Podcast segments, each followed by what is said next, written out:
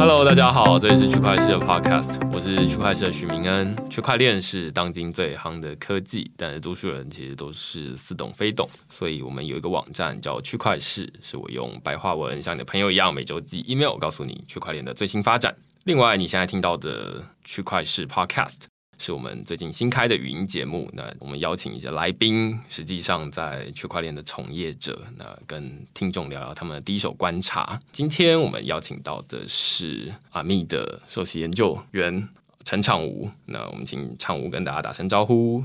嗨，大家好，我是长武。今天我们讨论的是以太坊这个区块链，它在今年十一月在捷克布拉格一个非常。梦幻的城市举办了一个以太坊开发者大会。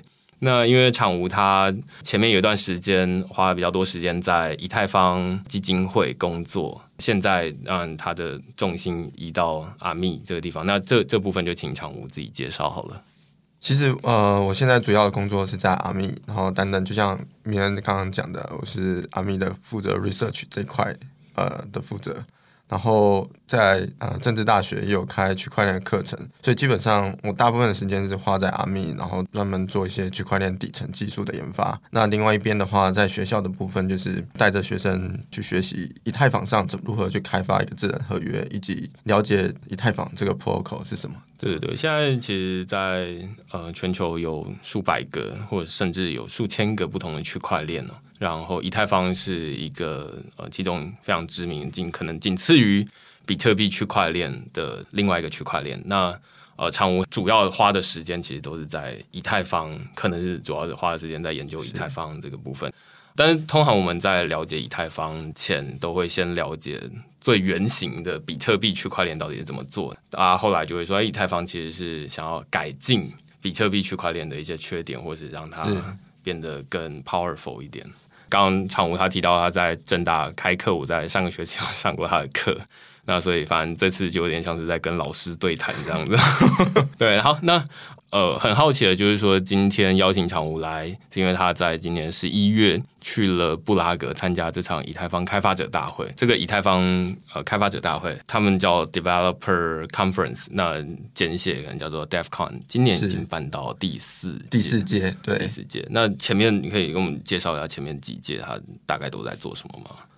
一开始的话是 DevCon，是它第零届就开始就有了，然后第零届事实上是在柏林，柏林。那我猜测啦，因为我那个时候毕竟比较久了，那那一次的聚会大概只有五十个人，所以我猜测那个比较像是一个 Meet Up，比较不像是一个 Conference。反而是到了隔一年的二零一五年，然后 DevCon One 它是在伦敦举办，有三百人。然后在接下来呢，事实上从那一次开始之后，他就开始选择。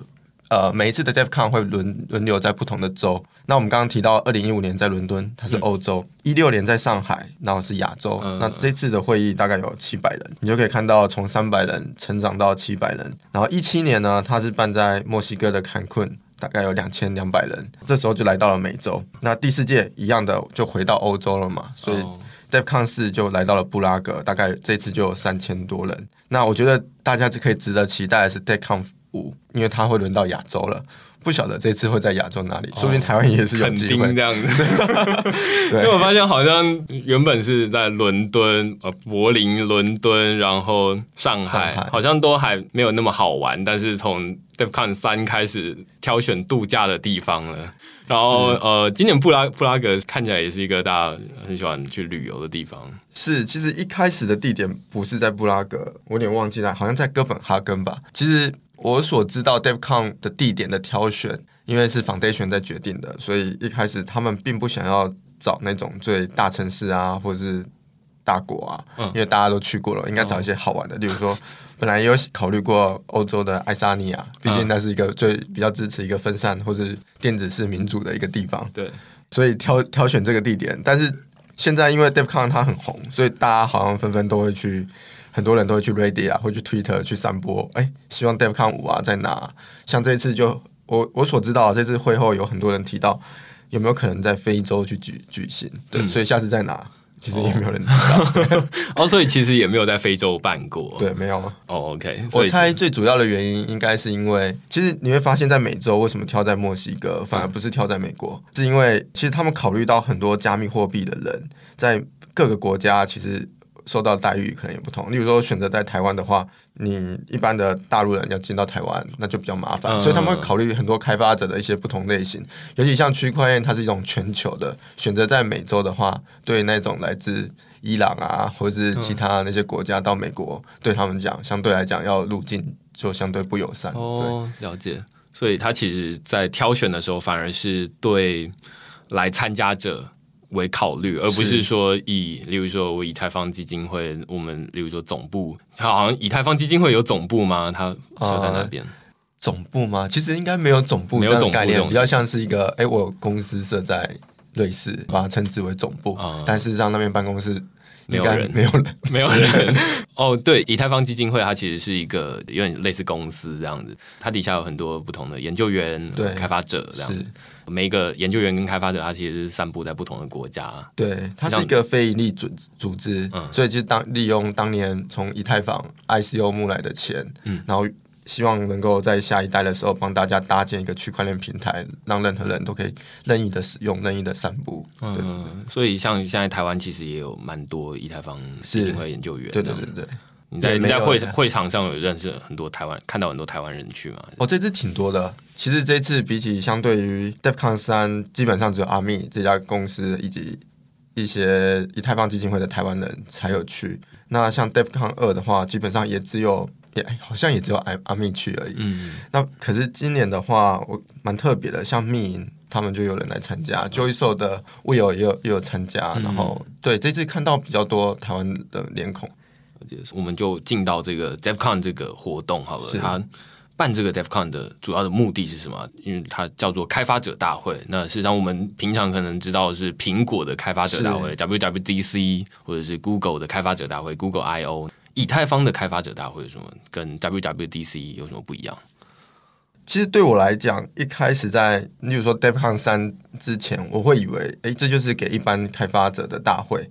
而且大家也知道，在去年其实 ICO 比较旺盛嘛，嗯所以去年的 DevCon 你会发现，哦，充斥着各种那种项目，然后告诉你说他们多看好未来啊，要发币啊，什么等等之类的。那今年的话，我觉得比较特别，它不单单是开发者，今年少了很多那种呃，我们称之为圈钱的项目，比较多的是反而来自各界，不管是文化界或是政治界、经济界也也进来了。我觉得是各行各业可能看到区块链这个科技，可能慢慢的在在不同的领域。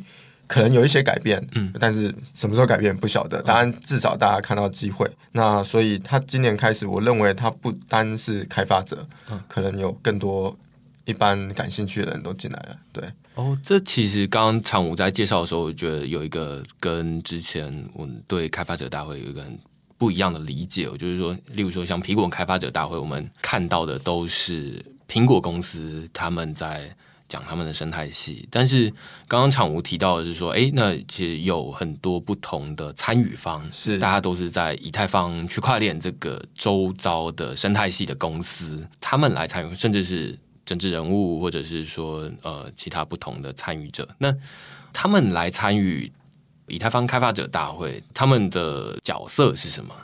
他们的角色啊，嗯，我觉得这可以回到说，毕竟 DevCon 跟苹果的 WWDC 最大的不同在于，苹果办的 WWDC 的会议主要是由苹果公司然后来设定，诶，这一次我们的会议主题是什么？它会有不同的主题，可能介绍我各个部门的不同商品或者最新的开发状况。可 DevCon 的话不太一样的地方是，它每个主题它是会有一个公开的一个类似征稿一个过程，所以会来自不同的社群或不同感兴趣的社区。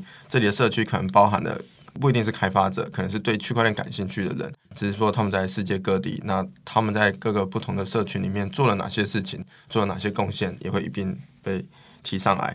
所以它不单是呃，我我认为不单是开发者，因为像这一次其中一个主题叫做 user experience，嗯、我们都知道在区块链上，因为它背后的系统是分散式系统，跟我们传统在使用的服务不太一样对，不是说我送了一笔交易马上就成交。那使用者上面在操作的行为就大大的颠覆了过去的想象。那怎么样让使用者无痛而且无感的去使用这些服务，就就变成了一些 designer 或者一些做传统做我们讲 HCI 的人，他们也会踏入到这个领域，所以。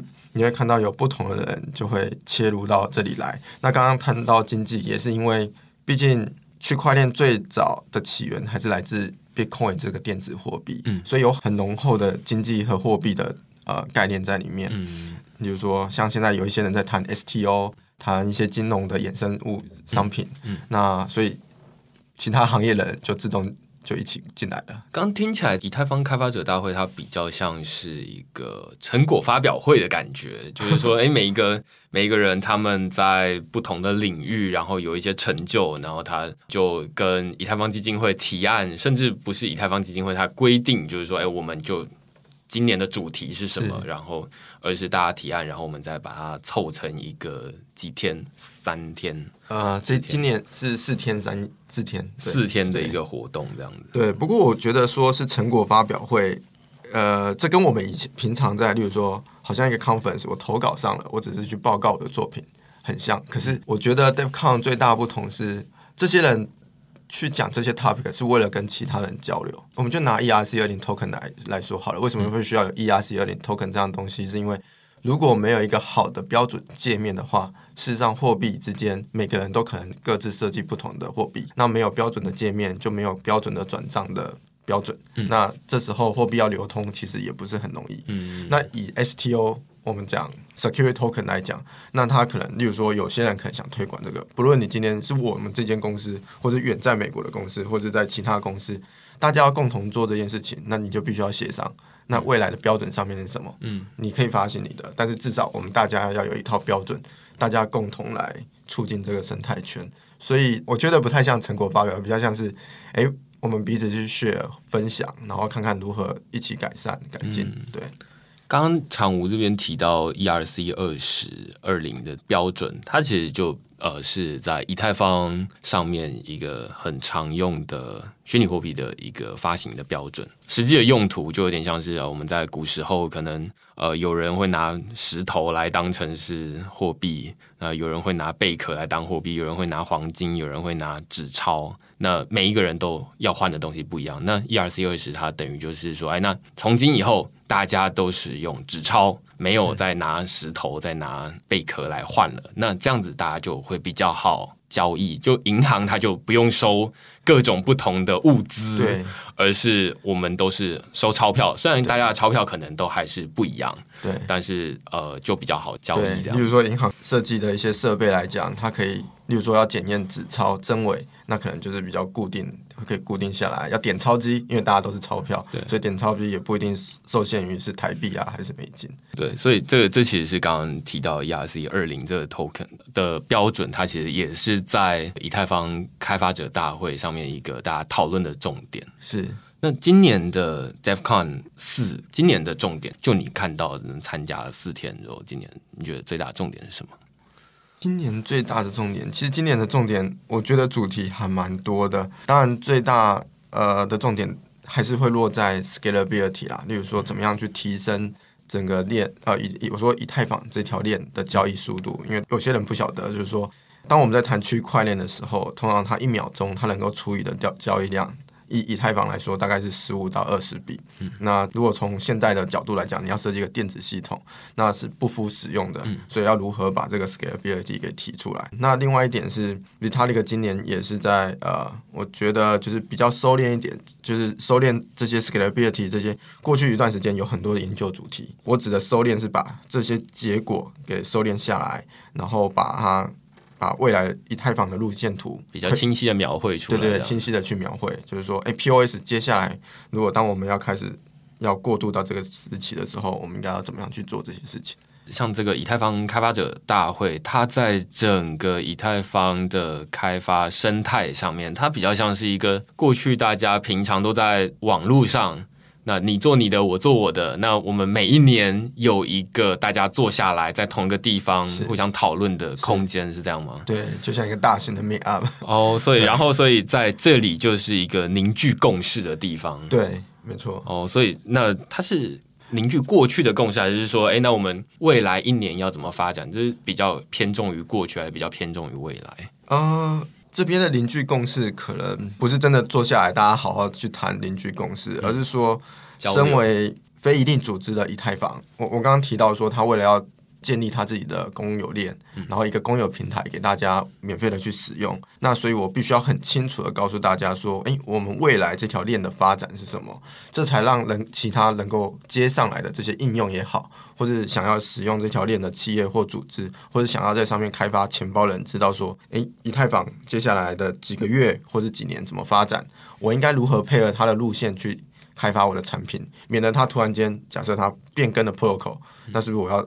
重写啊，或者怎么就会很麻烦，所以等于是每年的 DevCon 以太坊基金会 Vitalik 的主要演讲会告诉大家，今年最主要以太坊基金会在这个平台上要做的改善，或者说要做的一些推动，大概会是什么？所以其实，在这一场里面有一个很重要的重点，就是有 Vitalik 这个呃，他是以太坊的创办人，然后来告诉大家说，哎，那接下来至少一年。我们会往哪个方向？会做哪些调整，可以让大家尽早配合，而不会说哎，到时候杀个你手忙脚乱这样子，或者说较远一点的路线图啦。哦，比较远其实平常所因为所有的东西，这些怎么样去修改啊，或者是什么，其实，在开发者的办的会议里面，或者我们网络上有所谓的我们称之为 EIP，其实都有定义这些东西的，所有东西都会。跟大家宣告公告，而且它是透明的嘛？对，所以任何人都可以知道它什么时候变更的。了解。再回到讨论完它这主要讨论的主题之后，进到这个会场上面，主要实际上看到这些参加者，他们主要来自，例如说，呃，亚洲脸孔多呢，还是这种欧美脸孔多的？嗯啊，或者是男女比？啊，就很好奇这种，你可以自己观察，因为这其实好像每一个人的就是都有注意到不，对对。其实我觉得还是以男男生为主啦，不过今年也是蛮多女性的，例如说以 J P Morgan 来讲，现在在领导这个 Quorum 这个项目的就是一个。女女执行长嘛，嗯，对对对，所以还是会见到蛮多蛮蛮优秀的女性在区块链这个行业。那甚至于像以太坊基金会，我们的执行长，她阿雅，她是一个日本人，她也是一个一名女性。对，但是不过实际上在整个参与的过程当中，还是会发现男性占绝大多数。然后另外，刚刚明恩其实提到很好一点，就是说那开发者到到底是哪来自哪个国家？其实基本上，我觉得亚洲的脸孔还是稍微显少了一点。我觉得还是跟语言这个东西有很大隔阂，对。像这个活动，它是它应该是有售票，对。那售票它是用以太币支付，好像是可以有有两种选择，因为你没有付过钱这样。对，美美金跟以太币都可以接受，对。哦，就是因为他他他是以太坊基金会研究员，那呃，所以他没有付过钱，或者是公司付钱了这样子。对。那哎，另外一个我想问的是，其实还是在参加者上面，参加者。主要的年龄，你觉得大概的年龄是？我觉得应该是落在二十到三十之间哦。但是当然还是有很多呃，嗯，就是不一样不一样年纪的，对对对对。但是在这个领域，其实基本上开发者都非常年轻。就像这次刚好有机会呃，跟几个团队们的的人认识，那我发现他们很多都是大学生，甚至于只有大三、大四。然后我就很好奇。哎，你怎么会想要来做这个 c l i 你想要做以以太坊二点零的 c l i 然后他就会告诉你说，其实学校没有教这门课，嗯，完全是因为他们学生自己啊自发性的组织，他们认为这东西太有趣了，未来的行业可能会需要，而且它不是只有他原本学的学科，例如说网络，他可能还多了，你要多学经济。可能都要多学一些密码学，他觉得有很多的学科要凑在一起，然后才可以去完成这个项目。他觉得蛮有挑战性的，所以就像我知道这个是应该是 Princeton 的吧，嗯，然后他们就几个人就凑在一起，然后一起做这样的一个项目。我是不晓得他们有没有有没有配，对对，但是就是一群这样的人。那也有甚至有些刚好坐在隔壁的，问他，哎，你在做什么？他就跟我说他在做 zero knowledge proof。嗯，其实第一次我听到的时候，我会觉得哇，这个人应该是蛮优秀的，一定很厉害。对，这种零知识证明非常复杂的东西，对，一般来讲很少人做。然后就问他下一个问他的问题是：哎，那你在这个领域你进来多久了？嗯，你什么时候会开始觉得要开始做这样的项目？他说没有，我才刚进来，我刚学。然后什么？然后哎，那你都是怎么样开始学这个零知识证明？没有，我就从头学。嗯，然后但是我觉得越学越开心，然后他就开始做了。嗯，所以这跟我们原本的 想象。很很不一样，对我我原本会以为，哎，他可能是一位密码学家，嗯，所以他才跑进来的。对对对，因为零知识证明是我们弄了很需需要很多人都花了很多时间，他其实都还弄不清楚后面到底是什么机制。那可能大家会喜欢先从，例如说比特币或者是一些比较基本的，呃，例如说共识机制开始理解起，或者是说呃挖矿机制等等的。那直接就是他 他是直接挑最难的开始做这样子。呃，你这一次在 DefCon Four 上面，你好像拍了一件冥想室。哦，是对，那那是 那是一个什么样？我看大家好像都躺在里面，那是一个什么样的设计？我觉得今年比较特别的地方在于，今年选择的会议的场点在布拉格的一个议会的场地，然后所以它非常的大，然后不像去年的 DevCon 三，其实你开发者，比如说我想要出来透透气，可是空间其实挺小的。那今年他规划了很多空间，是让你可以彼此之间交流。那我们刚刚提到这个冥想室，可能是其中一个部分，就是说，呃，你可能累啦，或者是说你想要思考更深层，就刚刚你听到的东西，你可以到一个冥想室。而这个冥想室也很特别，它里面有一个像乐师一样的角色，他可能在里面拨动着某一种特别的乐器，因为我不我对乐器不是很懂。然后反正音乐就很柔和，而且它禁止你在里面使用电脑。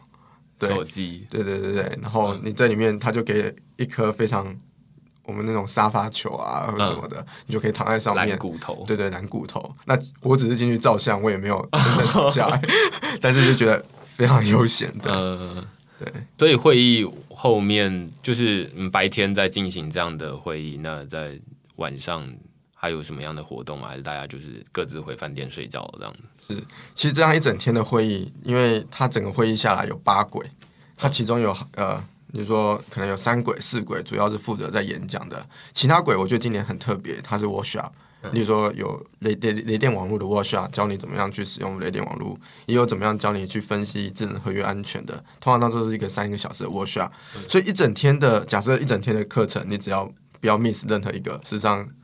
一整天下来是非常的累，可是我们会以为说，哎，非常累，那开发者应该就晚上就回去睡觉或者去布拉格逛街吗？没有，不是，每天晚上有各式各样的 meet up，有 security token 的 meet up，有 layer two 的 protocol 的 meet up，就大家都想要趁着这个时候，毕竟都聚会在一起，然后就是多讨论一些事情。哎，例如 security token，我们的界面应该怎么定？那 layer two 上面，哎，你们都在，大家都在做 layer two，彼此之间遇到什么问题？嗯，然后。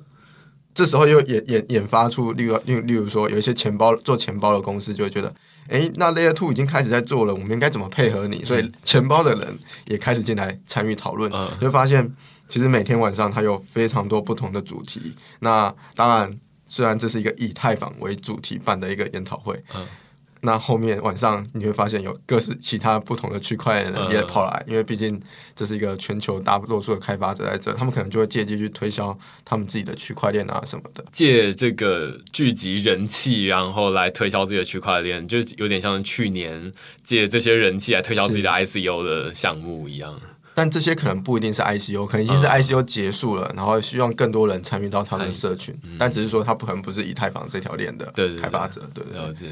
哦，那其实那是一个很精扎实的四天，没错，非常扎实的四天。它可能是比出差还要痛苦的事情。对，你认为像是这样子以太坊开发者大会，它是适合什么样的人去参加？就是说，他需要具备哪样的知识？因为事实上，我个人是看过去年的 DevCon 三的。呃，YouTube 直播，嗯，然后就是，嗯，我可以看懂其中 一些简单的部分。那但是，哎，他会讨论非常多技术的进展，说像刚刚提到零知识证明，或者是哎呃挖矿公式机制，这其实都是有一定的技术门槛的。是对，那所以这其实呃，以太坊开发者大会是推荐哪些人去参加？其实明恩刚刚说的很好，大家会以为这是一个技术门槛相当高的，可是就像我刚刚说的，就是说这次的主题其实。它有点包罗万象，它连社会科学的角度呃的东西也一起被放入。例如说，这次的 speaker 里面，Vitalik 邀请 Glenn，他是一个非常呃有名的经济学者，他写了一本 Radical Market。所以你会发现在现场可能有一些 designer，他们会聚在一起谈论 design 的东西。那也会有一些人，因为我们刚刚也有提到说，像以区块链来讲，它是一个共，它是一个具备共识的一个系统。所以说，当你要旧的系统换到一个新的系统，我们可以把它想成像是一个软体升级的概念。对。可是这个软体升级不是像一般，例如说苹果的 App，我想升级就升级，因为是我苹果写的。可是这个东西它需要经过大家一起的共识，而这个共识应该要怎么样被决定出来，或者大家认为，诶，什么样的东西更适合放到区块链？区块链需要提供什么样的特性？不一定大家只关注在 scalability 啊，也许 privacy 也很需要，也许经济的一些激励在里面也很重要。所以这个时候线下的一些聚会可以有，我觉得有一般的 user，其实说很多的 banker 啊或者是什么，他们也可以参加。但他们讨论的可能不是说这个技术是什么，而是他们认为，哎，区块链未来可以发展什么？以太坊上有哪些东西可以去做结合？所以其实听起来应该是说，以以太坊举办过去几年可能都是以技术为主，那但是后来大家开始发现，哎，它有一些应用，对，然后或者是它。不只有技术这个面向，它还有经济的面向。那甚至，例如说，这例如说，从我个人的例子来讲，哈，那说不定之后会有一个 track，它是媒体。其实现在有非常多的区块链为主题的媒体，那大家分别在做哪些东西？是现场媒体也挺多的，是。那现在币市价格其实很低，然后尤其是以太币最近跌的，好像还比其他的币还要多。是这个。情况它其实已经持续了好几个月，这会影响到这次的以太坊开发者大会的氛围。其实我有听到大家的一些不同的心声，不过我觉得这次这次的主题它里面刚好有提到，就是说我们要从 hold，但但我们不讲 hold，我们通常讲 H O D L，嗯，然后来到 build，对 hold 来到 build，对，就是说。呃，从过去大家可能对于货币或者说比较想有一些炒作的一些心态，那现在是正式的来到这种我们开始动手做的。嗯，因为当货币下跌的时候，那那些真正可能只是来圈钱啊，或者是做其他炒作的人，他们可能纷纷的会把手上的币给卖掉。